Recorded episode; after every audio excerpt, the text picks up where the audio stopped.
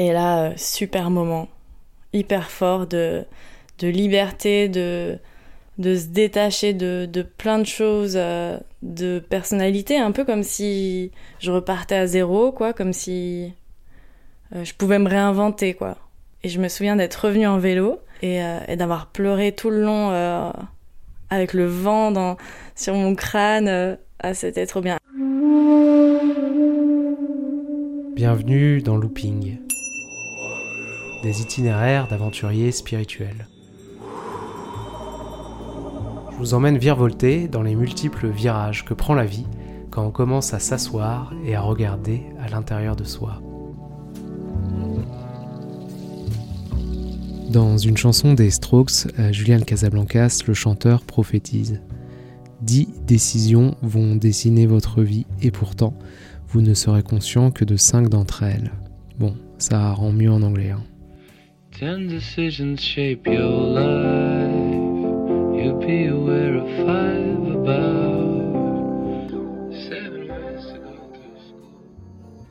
Lorsque Joséphine change de coupe de cheveux un jour en voyage, elle est loin de se douter que cet anodin coup de tondeuse, c'est en fait le premier pas sur un long chemin, un chemin qui va la mener de centre de méditation en expérience transformatrice. Vous allez voir, il s'agit d'un témoignage qui résonne d'un amour profond, sincère, parfois enflammé euh, pour la méditation, mais euh, qui comporte aussi des doutes, des doutes qui l'amèneront sans cesse à, à questionner cette pratique, à s'en détourner et à mieux y revenir.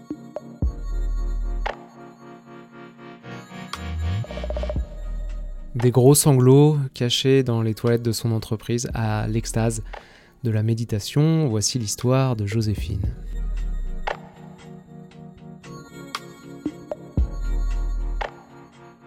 Je m'appelle euh, Joséphine, j'ai 31 ans. Euh, j'ai grandi à Courbevoie en région parisienne. Mon père euh, travaillait dans une agence de voyage, donc j'ai eu la chance de, beaucoup voyager.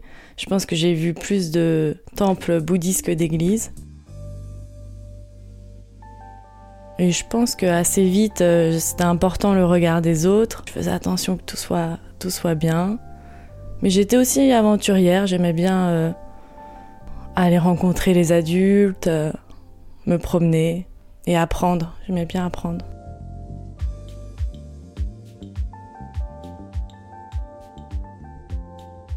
Je rêvais de, rentrer euh, dans une entreprise qui s'occupait de la donnée, donc qui était considérée comme l'or noir du 21e siècle, qui s'appelait 55. Et, euh, et où j'idéalisais vraiment tous les profils. Il y avait un site avec des photos de, toutes les écoles et les, activités que les gens faisaient, assez, assez élitistes et tout. Et donc ça m'a vraiment fait rêver. Finalement, je, suis rentrée là-bas en stage et je suis restée trois ans. Et au bout de trois ans, euh, bah, j'ai commencé à pleurer régulièrement, euh, à me dire un peu euh, pourquoi est-ce que ça va pas alors que j'ai tout, la, fameuse question, et qu'est-ce que je peux faire pour aller mieux, quoi? Je travaillais corps et âme donc pour cette entreprise, et il y a des moments où en fait je me sentais d'un coup incapable de, de faire ce qu'on me disait et presque même des vertiges et, et d'un coup bah ça sort, enfin les pleurs sortaient tout seuls. J'allais me réfugier euh, aux toilettes. Vraiment à me voir de haut et me dire mais qu'est-ce que je fais là? Euh, Pourquoi j'en suis arrivée à m'investir autant? Enfin, qu'est-ce que je viens chercher quoi? Et je me donnais trop, je travaillais le week-end. Euh, mais j'aimais et jusqu'au moment où en fait je voyais plus d'issue favorable, je voyais plus de joie. Et du coup, ça sortait en pleurs, mais vraiment sans vraiment, sans sentir de raison derrière, quoi. Juste un surplus de d'énergie dépensée pour rien. J'étais en famille euh, le week-end et on m'a demandé si j'allais bien. Et là, direct, euh, j'ai commencé à pleurer. Et là, euh, bah, je pense que c'était aussi une sorte d'appel au secours pour mes proches, mais surtout pour moi. Et en fait, je me suis dit, mais j'ai rien à, à, perdre à changer de situation, enfin, de changer des choses dans ma vie parce que là, ça, ça va pas, quoi. En fait, c'était devenu tellement explicite que je pouvais plus euh, le cacher, quoi. Mais sauf qu'après, euh, je savais pas trop par où euh, prendre le, problème. Et assez vite, du coup, les, les voyages sont revenus parce que je me suis demandé qu'est-ce que j'aime bien faire. Qu'est-ce qui me rend joyeuse et heureuse C'est une question que, maintenant que j'y repense, qui revient assez souvent dans ma vie, dans les moments où je m'égare un peu. Et du coup, c'était voyager. J'aime bien voyager seule. J'ai commencé à en parler autour de moi. J'ai imaginé ce que, ce que je, voulais faire pour, pour que ça me motive. Bah, j'ai calculé un peu mon budget, euh, comment j'allais, faire, et voilà. Et, j'ai posé ma démission, tout simplement. Le projet, c'était d'aller d'Indonésie jusqu'en Iran pendant neuf mois. Et donc, du coup, j'ai atterri euh, en Indonésie euh, complètement perdue, assez accrochée à mon téléphone. et j'ai mis un peu, j'ai eu un moment de sas de décompression pour revenir un peu, bah, tout simplement au moment présent ou voir en tout cas ce que j'allais faire de mes journées, qui étaient euh, je vais partir de zéro euh, chaque matin pour me dire qu'est-ce que j'allais faire. Donc de déconnecter, de sans trop de surprise, euh, le fait d'être sur des îles, dans des îles paradisiaques, ça n'a pas non plus tout changé.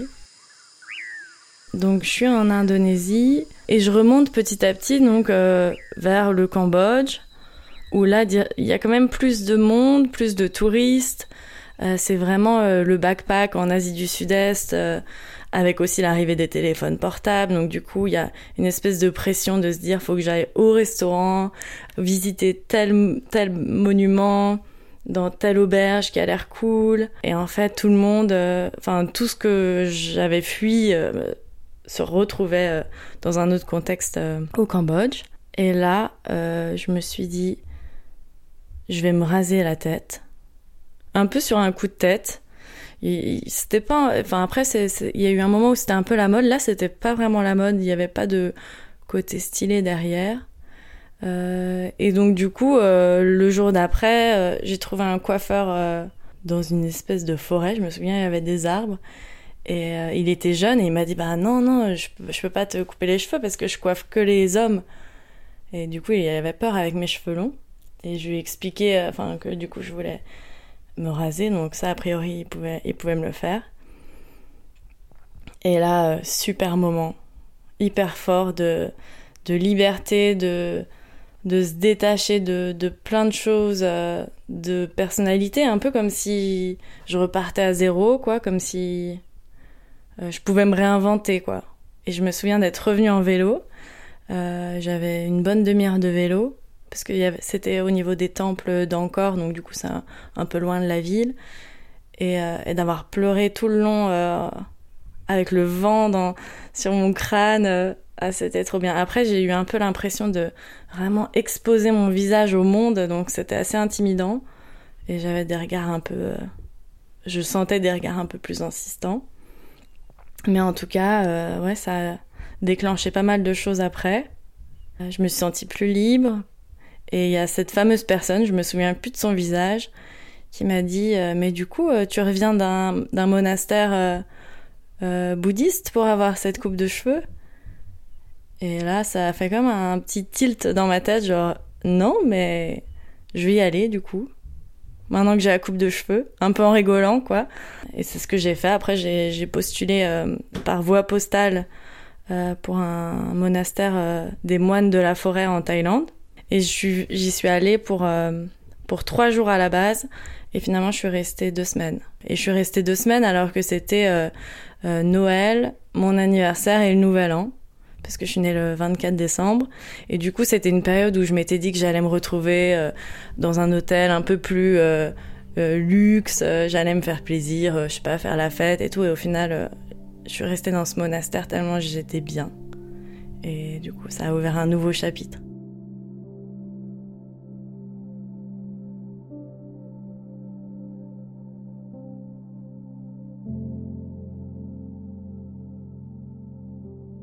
On était plus euh, euh, là pour aider les moines euh, de la forêt à, vivre leur quotidien et on était déjà séparés filles-garçons. J'étais que avec des, Thaïlandaises, donc qui parlaient pas anglais. On était dans des petites huttes avec un uniforme qui ressemblait un peu à enfin noir et blanc assez assez simple et là on avait une heure de méditation le matin une heure de méditation le soir tous ensemble avec les moines et c'était euh, c'était super euh, beau parce que bah, bien sûr l'endroit était beau et ensuite c'était des moines les moines de la forêt il y a, vraiment une diversité de, de population avec toutes les, couleurs de peau possibles toutes les, les origines et donc du coup c'était assez impressionnant et je me souviens d'avoir eu les larmes aux yeux en, voyant le sourire d'un de ces moines. Euh, donc ça me revient comme ça. Toutes les choses que je pensais qu'elles allaient me rendre heureuse étaient pas spécialement là et pourtant j'étais mieux que, que jamais.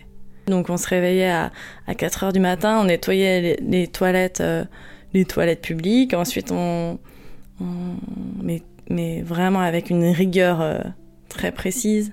On nettoyait aussi les, les rues euh, des feuilles. Donc on enlevait les feuilles avec des grands balais.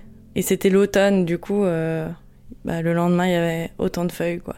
Mais quand même, on le faisait avec beaucoup de, précision et c'était hyper, hyper important. Donc du coup, il y avait un peu ce côté travail un peu ingrat qui, qui peut être un peu dévalorisant, quoi. Mais qui au final m'a fait vraiment du bien. Le côté pas pouvoir parler, donc ça, je découvrais ça aussi. Euh, et donc un repas par jour, le matin à 10h. Ça, c'était aussi nouveau. Dormir euh, euh, à même le sol, avoir vraiment une, un confort rudimentaire. Ça, c'était pareil. Je pensais que ça allait être difficile et finalement, c'était une des plus belles choses de, de cette retraite et de la place pour toutes ces voix dans ma tête, toutes ces conversations avec des amis que j'avais laissées à Paris, euh, limite des disputes euh, dans ma tête, euh, alors que j'étais seule. Enfin, je, ouais, ça, ça a laissé l'espace pour que plein de choses se passent et pour que je me sente vraiment hyper apaisée à la fin. Et là, je me suis dit, je vais, je vais faire que ça. C'est parti. En fait, j'ai du temps. je vais m'isoler un peu, je vais méditer et je vais retrouver un autre endroit pour, pour méditer plus.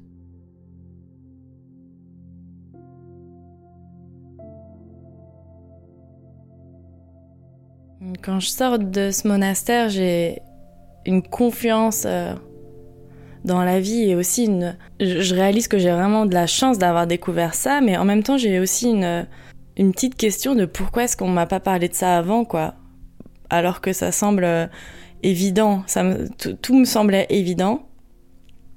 Et pourtant, euh, j'en avais, j'avais jamais entendu parler de, de ça avant et, peut-être un, sentiment aussi que, que ça va réussir à durer éternellement cet état. Et donc du coup une application euh, euh, pour euh, reproduire un peu ce que j'ai vécu pendant ces deux semaines. Et en fait assez vite bah j'ai été reprise dans le quotidien en Thaïlande. Vient le moment où j'en veux plus quoi.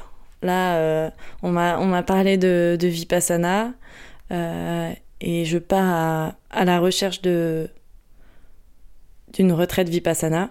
Et là, j'aurais donné, euh, j'aurais donné euh, mes parents euh, pour, pour intégrer une retraite vipassana.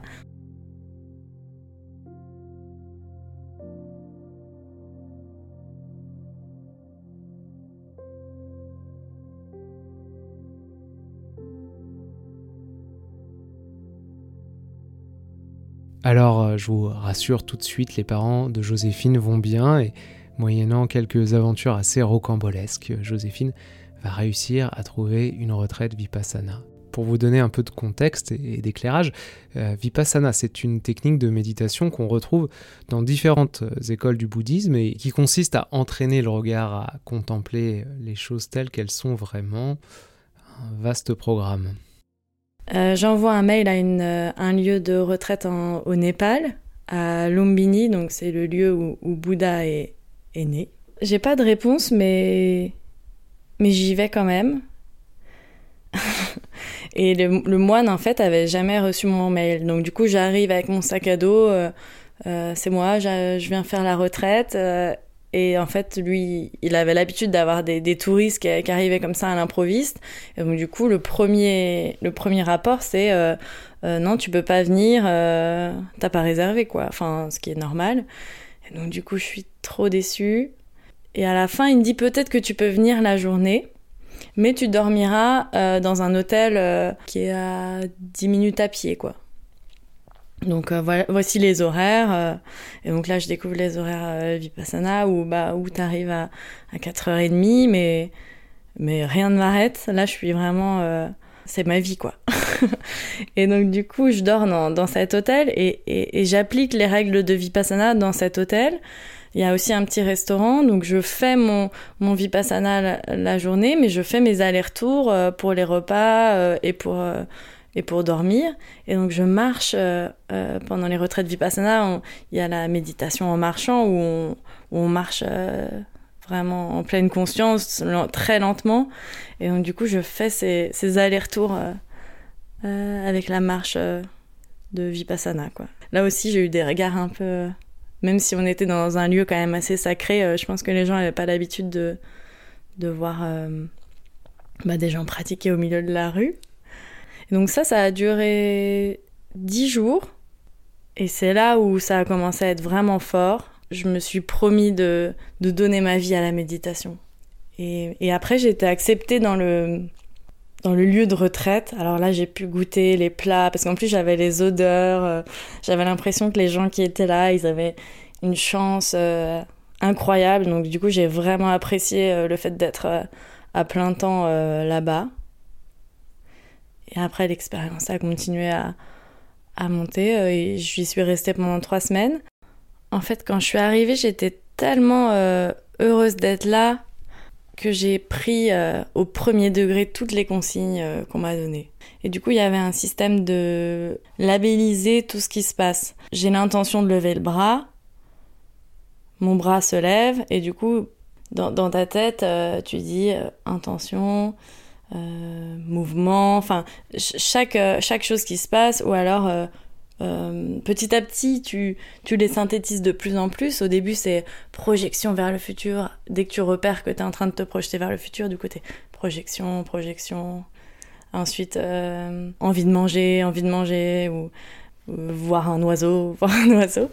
Euh, et donc, du coup, quand dans les consignes, ils disent dès le matin, il faut commencer à, à appliquer ce concept de labellisation euh, jusqu'au soir, euh, jusqu'au dernier moment du soir. Enfin, j'étais vraiment euh, hyper appliquée. Et en fait, petit à petit, j'ai commencé à m'alléger.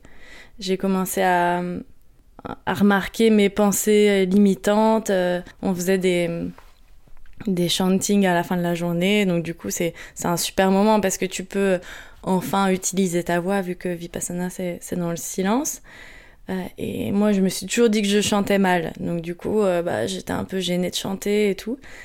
Et à un moment, j'ai repéré cette pensée de je chante mal. Et quand je la repère euh, au bon moment, c'est comme une bulle qui explose et je chante bien, quoi. Et du coup, là, je me suis dit, non, mais là, il se passe vraiment des trucs super magiques, quoi. Et j'ai commencé à vouloir repérer tout pour que tout disparaisse, quoi, et pour euh, voir jusqu'où ça pouvait aller. Et c'est comme, euh, comme se déshabiller, quoi. En fait, petit à petit, on, on, lâche des choses qu'on pense qu'on est. Par exemple, la souplesse. Je me souviens d'un moment où, où j'étais assise, pareil, je me suis dit non, mais je suis pas assez souple pour rester comme ça assise euh, si longtemps.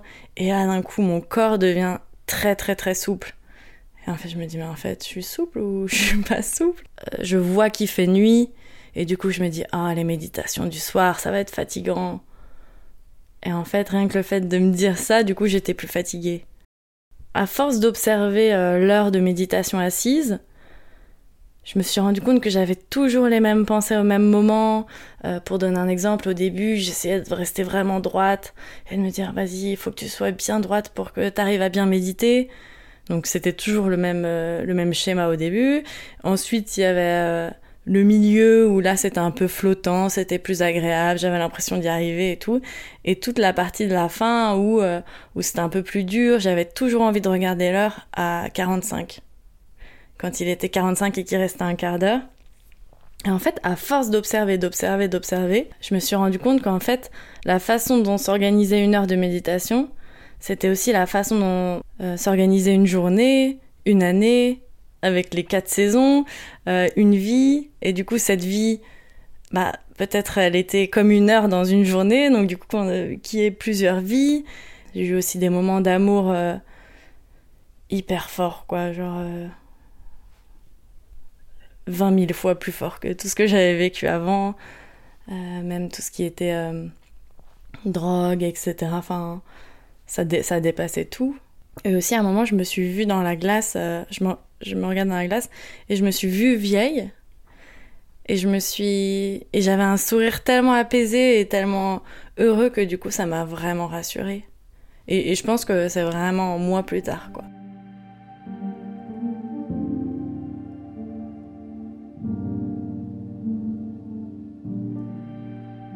Et du coup, je suis revenue en France petit à petit, par l'Iran euh, et par euh, la Turquie. Et je suis revenue à Paris. et là, bah là, ça a été forcément, pas forcément, mais enfin, ça a été un peu plus difficile. je me suis demandé vers où est-ce que j'allais aller. J'avais une certitude, c'est que je voulais y retourner, enfin refaire une retraite plus longue. Je suis retournée au Népal pour faire cette fois-ci une retraite de trois mois. Et là, euh, là, ça a été super dur parce que euh, j'étais prête. Cette fois-ci, j'avais vraiment euh, tout prévu dans mon sac, des, des livres avec des cartes du monde, des trucs de physique, chimie et tout pour me dire que j'allais comprendre plein de trucs sur, sur le monde, quoi, du, de corps humain et tout. Et en fait, euh, bah, j'avais des attentes euh, hyper, euh, hyper importantes, quoi, mais qui, qui sont venues de manière logique de par ce que j'avais vécu avant. N'importe quelle expérience super forte, on, on, a envie de la revivre.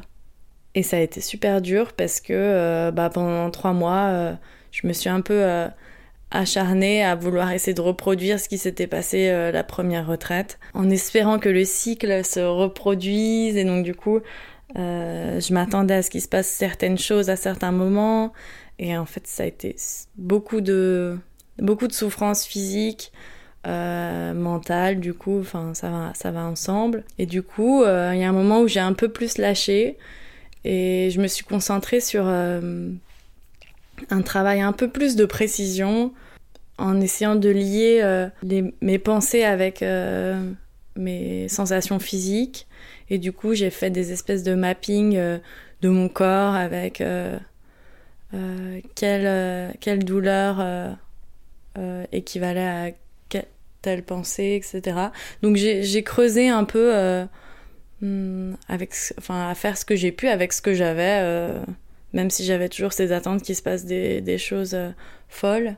Mais finalement, ça a été presque un enseignement plus utile dans mon quotidien parce que ça m'a fait relâcher un peu de contrôle, quoi. Et je me suis dit, euh, dans tous les cas, relâche. J'avais un peu l'attitude d'un d'un occidental qui voulait euh, craquer le, système, quoi. Devenir éveillé et être tranquille pour le reste de sa vie parce que du coup, t'as comme si t'avais plus rien à faire une fois que tu connaissais ça, alors que je pense que maintenant, avec un peu de recul, je pense que c'est un peu un, travail de tous les instants.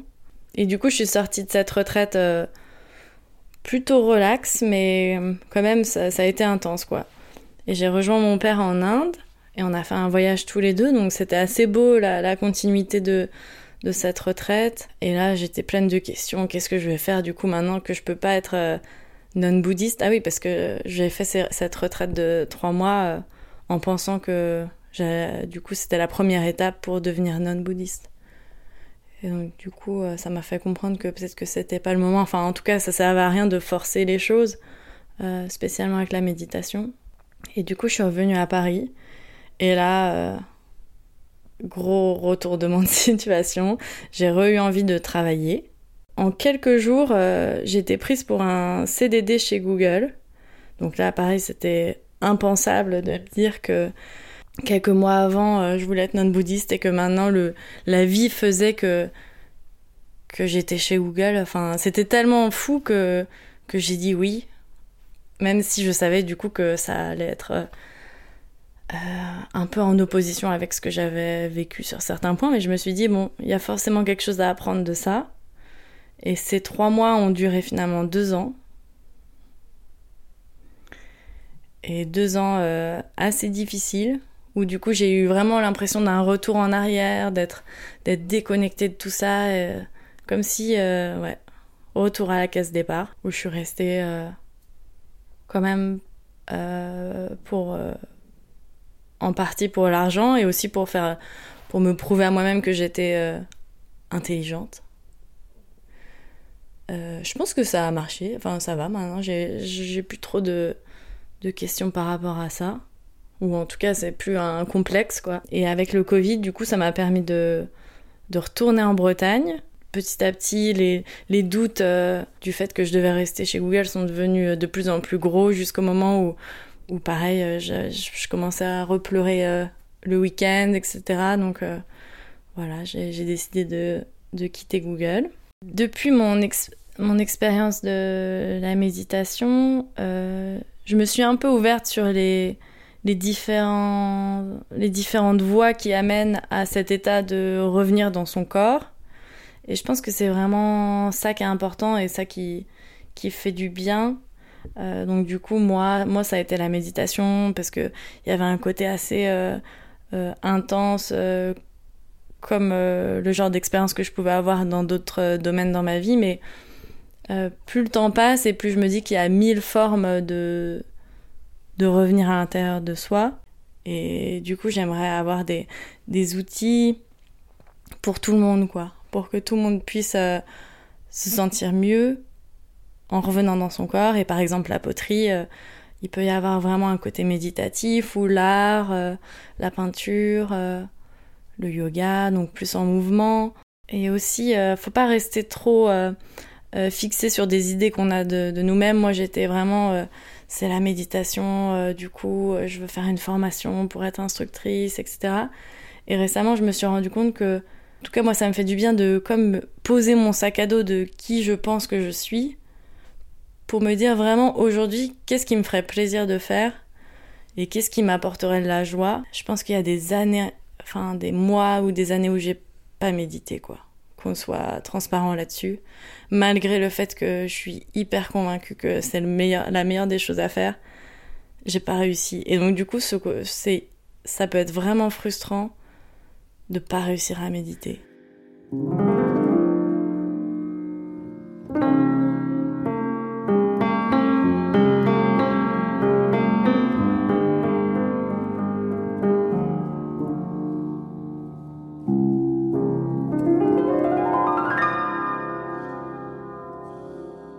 Est-ce que je m'imagine euh, dans, dans 40 ans Ça serait d'avoir un super lieu euh, à la campagne euh, avec un petit studio de poterie, un petit studio de yoga et mélanger tous les outils qui m'ont permis de de revenir à moi et de me sentir mieux et, de pas culpabiliser et de m'aimer quoi tout simplement parce que c'est un, un long chemin quand même et c'est un chemin qui qui s'arrête jamais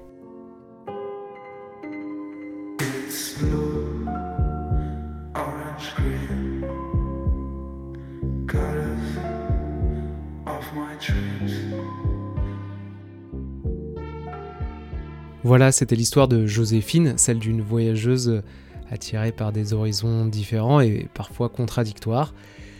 Après avoir pas mal bourlingué dans plusieurs directions, elle a fini par empiler toutes ces parties un peu disparates et foutraques d'elle-même dans un même sac à dos, un sac à dos qui comporte donc euh, plusieurs trésors, même si c'est la méditation qui reste sa boussole principale.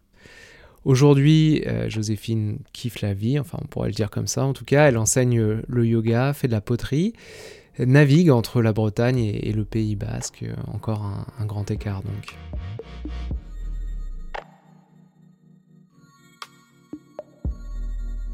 Merci d'avoir écouté Looping. On se retrouve bientôt pour un nouvel épisode. D'ici là, si vous croisez la sagesse qui se fait un petit euh, rafraîchissement chez le coiffeur, suggérez-lui une petite coupe au bol pour ne pas perdre de sa superbe.